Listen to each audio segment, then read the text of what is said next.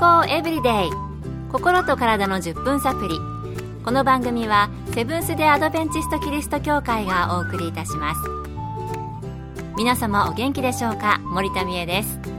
今日もあなたやあなたの大切な人の心と体の健康に役立つ情報を短い10分間にぎゅっと詰め込んでお届けします。セブンス・デ・アドベンチスト・キリスト教会は社会奉仕をモットーに世界中で病院や学校も運営しています。日本でも東京神戸沖縄の3カ所の病院をはじめ福祉施設などの運営を通して皆様の健康と医療福祉の発展に携わってまいりました。なおこの番組は健康情報番組で医師のアドバイスや治療に代わるものではありません。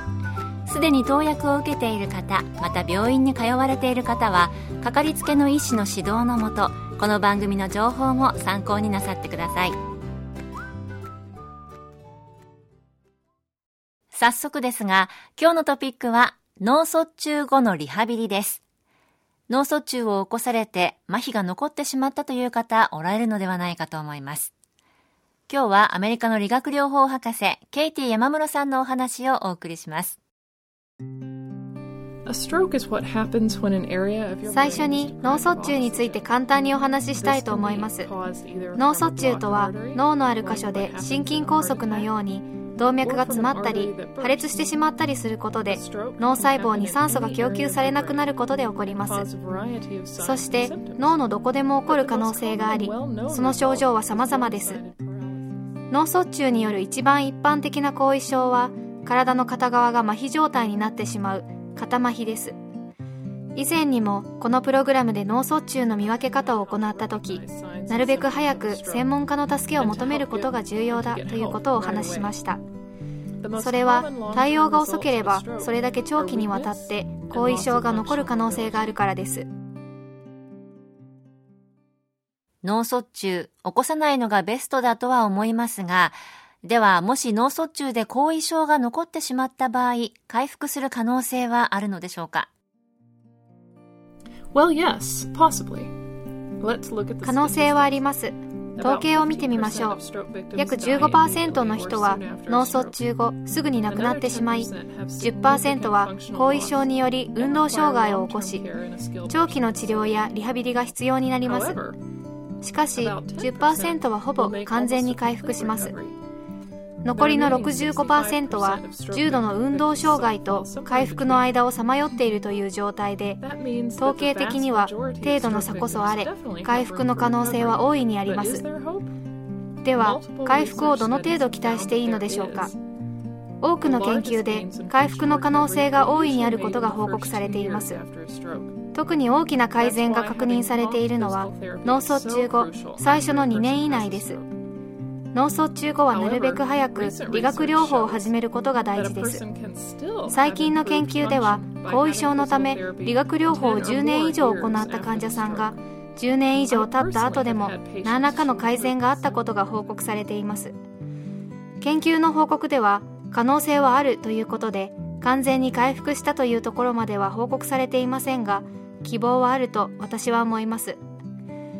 私の個人的な経験では脳卒中後患者さんがリハビリを続けることで7年経っていたにもかかわらず何らかの改善がありました。必要以上に期待させるつもりはありませんが個人差はありますが少しでも改善していれば回復に向かっていると言えると思います。実際に私の患者さんで脳卒中後3年から4年全くリハビリをしなかった患者さんがいました。彼女は左側の手足が完全に麻痺していました。6週間のリハビリを行った結果10%から20%の運動麻痺が改善され自分で服を着られるようになったのです。もちろんリハビリを始めるのは早ければ早いほど効果的ですが後からでも続けることで何らかの効果があることは確実です。健康エブリデイ心と体の10分サプリ。この番組はセブンス・デ・アドベンチスト・キリスト教会がお送りしています。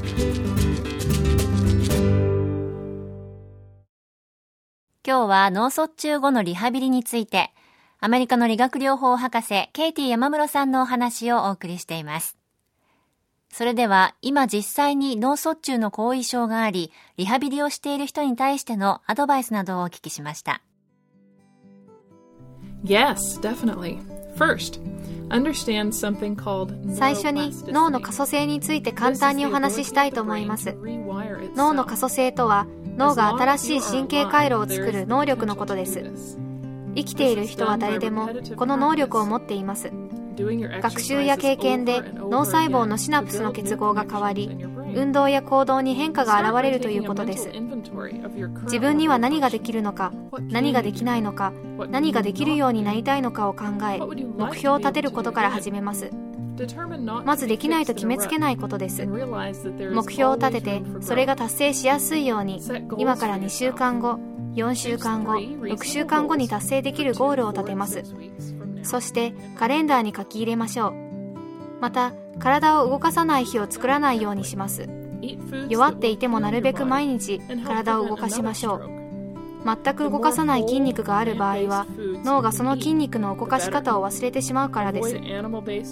そして食事がとても重要です。体を癒す食事。脳卒中になりにくい食事を選んで食べましょう動物性のものを避け野菜中心の食事をすることです。また十分な水を取ることと十分な睡眠をとることは脳卒中の予防になります。毎日5分間は自分ができるようになるイメージトレーニングをしましょう。研究ではこのイメージトレーニングと理学療法を合わせて使うととても効果があると報告されています。最後にポジティブな態度でリハビリに取り組むことです。二度と歩くことはできないでしょうと言われた人たちが実際に歩けるようになった例は数多くあります。希望を持ってポジティブに取り組むことで新しいことにも挑戦することができます。リハビリはいつ始めても遅すぎることはありません。And you won't try if you are discouraged. So stay positive and keep trying. It's never too late. 今、脳卒中の後遺症の中で頑張っておられる方、やればやるだけ何らかの効果があるということですから、希望を持ってリハビリ、大変ですけどもね、続けていただければなと思います。私も応援しています。今日の健康エブリデイいかがでしたか？番組に対するご感想やご希望のトピックなどをお待ちしています。さて最後にプレゼントのお知らせです。今月は抽選で30名の方に福音社発行のトータルヘルスへの12の鍵をプレゼント。心と体の健康を12の原則で学べる読みやすい本です。ご希望の方はご住所お名前をご明記の上郵便番号241-8501セブンス・デ・アドベンチスト協会健康エブリデイの係。郵便番号241-8501セブンス・デ・アドベンチスト協会健康エブリデイの係までご応募ください。今月末の消印まで有効です。お待ちしています。健康エブリデイ。心と体の10分サプリこの番組はセブンス・デ・アドベンチスト・キリスト教会がお送りいたしました。明日もあなたとお会いできることを楽しみにしています。それでは皆さん Have a nice day!